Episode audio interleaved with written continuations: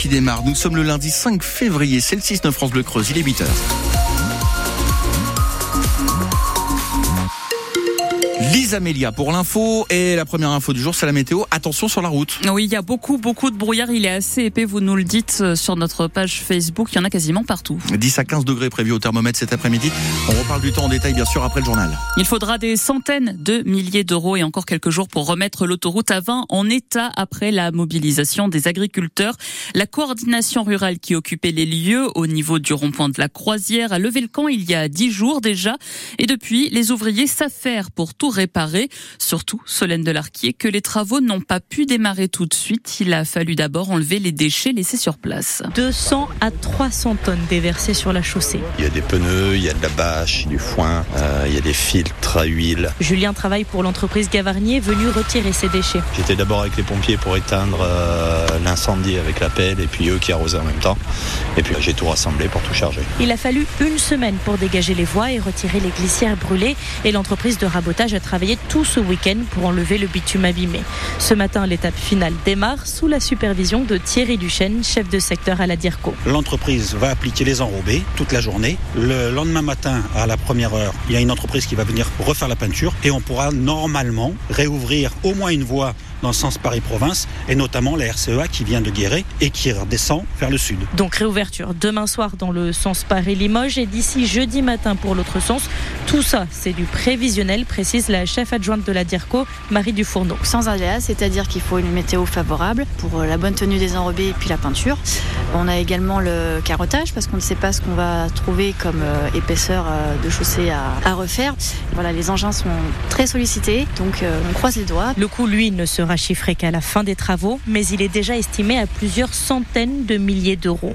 Quant à la nationale 145, elle est encore coupée entre Guéret Centre et Guéret Est, là où les agriculteurs avaient établi leur camp de base. Alors dans quel état se trouve la route et dans combien de temps rouvrira-t-elle? Nous posons ces questions à notre invité. Après le journal, nous recevons Jérôme Boissier, chef de district de Guéret à la DIRCO. Entre midi et 14h, les syndicats se mobilisent au lycée Pierre Bourdon de Guéret. À l'appel du SNES, le syndicat des enseignants du second degré, il s'oppose à la fermeture annoncée de deux classes, une première et une terminale. Les élèves seraient donc 35 par classe, quatre postes de professeurs seraient supprimés selon les syndicats. Ces représentants déposeront une motion aujourd'hui au conseil d'administration du lycée. La garde à vue a repris hier pour l'homme de 32 ans qui a blessé trois personnes samedi à Paris à la gare de Lyon. Elle était interrompue depuis la veille à cause de son état psychiatrique. Il reste flou sur la raison de son geste. Les enquêteurs ont retrouvé des vidéos sur ses réseaux sociaux dans lesquelles il s'en prend à l'Occident en général, à la France en particulier. La lutte contre le désert médical au menu de la visite en Creuse de la vice-présidente de Nouvelle-Aquitaine, Françoise Janson, passe deux jours dans notre département. Elle visitera la maison de santé de la Souterraine, mais aussi le cabinet de, de médecins solidaires à Bellegarde en Marche, qui fonctionne donc avec des médecins volontaires venus de toute la France pour assurer les consultations le temps d'une semaine. Le modèle creusois d'ailleurs SM, le centre de, un centre de santé ouvre demain dans le Cher. France Bleu Creuse, France 3, 8h03, les fidèles des bistrots d'hiver ont répondu présents hier à Rother. C'était la première date du retour l'an dernier. Le rendez-vous a été annulé.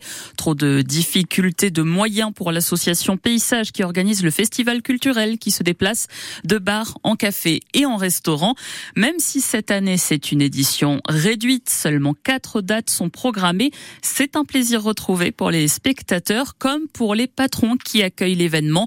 Jean-Pierre Toulet qui est le gérant de l'auberge des Quatre Gousses d'Ail à Rother. Pour nous, c'est quand même une période un petit peu creuse. Il n'y a, a, pas de touristes en ce moment, donc c'est les gens de Creuse, euh, avec des abords euh, assez, assez proches qui viennent euh, à ce genre d'événement. Et en plus, ça nous fait connaître parce qu'il arrive fréquemment que des gens viennent, ne savaient pas qu'on existait, mangent ici et après ils disent oh, bah, ça m'a plu, etc. Ils reviennent avec des amis ou reviennent eux-mêmes. C'est difficile à dire ce qu'on va gagner dessus, mais enfin, oui, c'est une bonne journée, c'est sûr. Surtout par, par rapport au nombre. Quoi. Un dimanche traditionnel, on fera pas autant de couverts, ça c'est certain. Et là, en plus, comme c'est un menu unique, c'est quand même plus facile à, gérer. Nous, ça nous permet un petit peu de, de nous remettre un petit peu dans le bain, quoi. Autrement, on risquerait de s'endormir, c'est sûr. Et la prochaine date, c'est dimanche 25 février à Feltin, puis ce sera le 10 mars à la Courtine et enfin le 24 mars à Millevaches en Corrèze. L'association Paysage espère environ 70 personnes à chaque fois pour être à l'équilibre financier. Le prix pour la journée est d'environ 30 euros, repas compris. Le petit-fils de Raymond Poulidor accroche un nouveau maillot arc-en-ciel à sa collection. Mathieu Van Der Poel s'est imposé hier en cyclocross sur le circuit tchèque de Tabor. C'est son sixième titre mondial. Lui aussi est un habitué des victoires. Teddy Riner a remporté hier son huitième grand slam, un record. Le tournoi de judo de Paris est considéré comme le plus grand tournoi au monde. La victoire a de quoi tranquilliser le Français avant les Jeux Olympiques. Maintenant, euh, il faut rester euh, les pieds sur terre, faire un état des lieux. Il manque des choses. C'est bien. Je ne vais pas dire que c'est pas bien, c'est bien. Il reste six mois et c'était bien de monter sur, euh, euh, ce tournoi de Paris pour, euh, continuer à travailler, pour voir où on se situe, toujours par rapport à l'international. Aujourd'hui, c'est chose faite. On continue. On repart au boulot, quelques jours de repos et puis après, on repart. Là, il me reste six mois pour bosser mon judo, pour bosser des tactiques contre certains que j'ai pris aujourd'hui. D'autres que j'ai pas eu la chance de prendre, mais peut-être que je les prendrai sur la prochaine compétition. Voilà, aujourd'hui c'est de la préparation, c'est pas le principal. Il reste encore six mois. On se met pas la pression, on fait les choses bien, calmement. Euh, si on est assidu, si on prend le temps de faire, bien faire les choses, six mois ça peut être long. Par contre, si c'est six mois de vacances, ouais, ça va passer vite.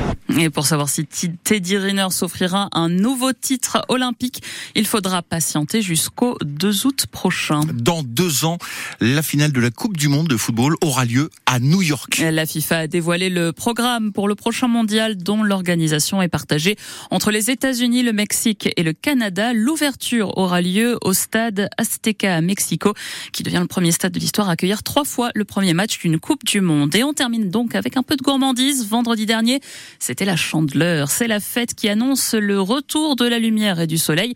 Et chaque année, les études le prouvent, les Français sont fans de crêpes. D'après YouGov, nous sommes 8 sur 10 à ne pas faire l'impasse sur la tradition début février. Alors qu'en est-il chez vous? Est-ce que vous avez sorti la farine, l'huile, le lait, le beurre, les œufs ce week-end? Vous voulez manger avec quoi d'ailleurs vos crêpes? Et bien sûr, est-ce que vous maîtrisez le geste pour les retourner, les faire sauter sans les tomber, les faire tomber On se donne fin ce matin sur France Bleu Creuse. On vous attend au 05 55 52 37 38.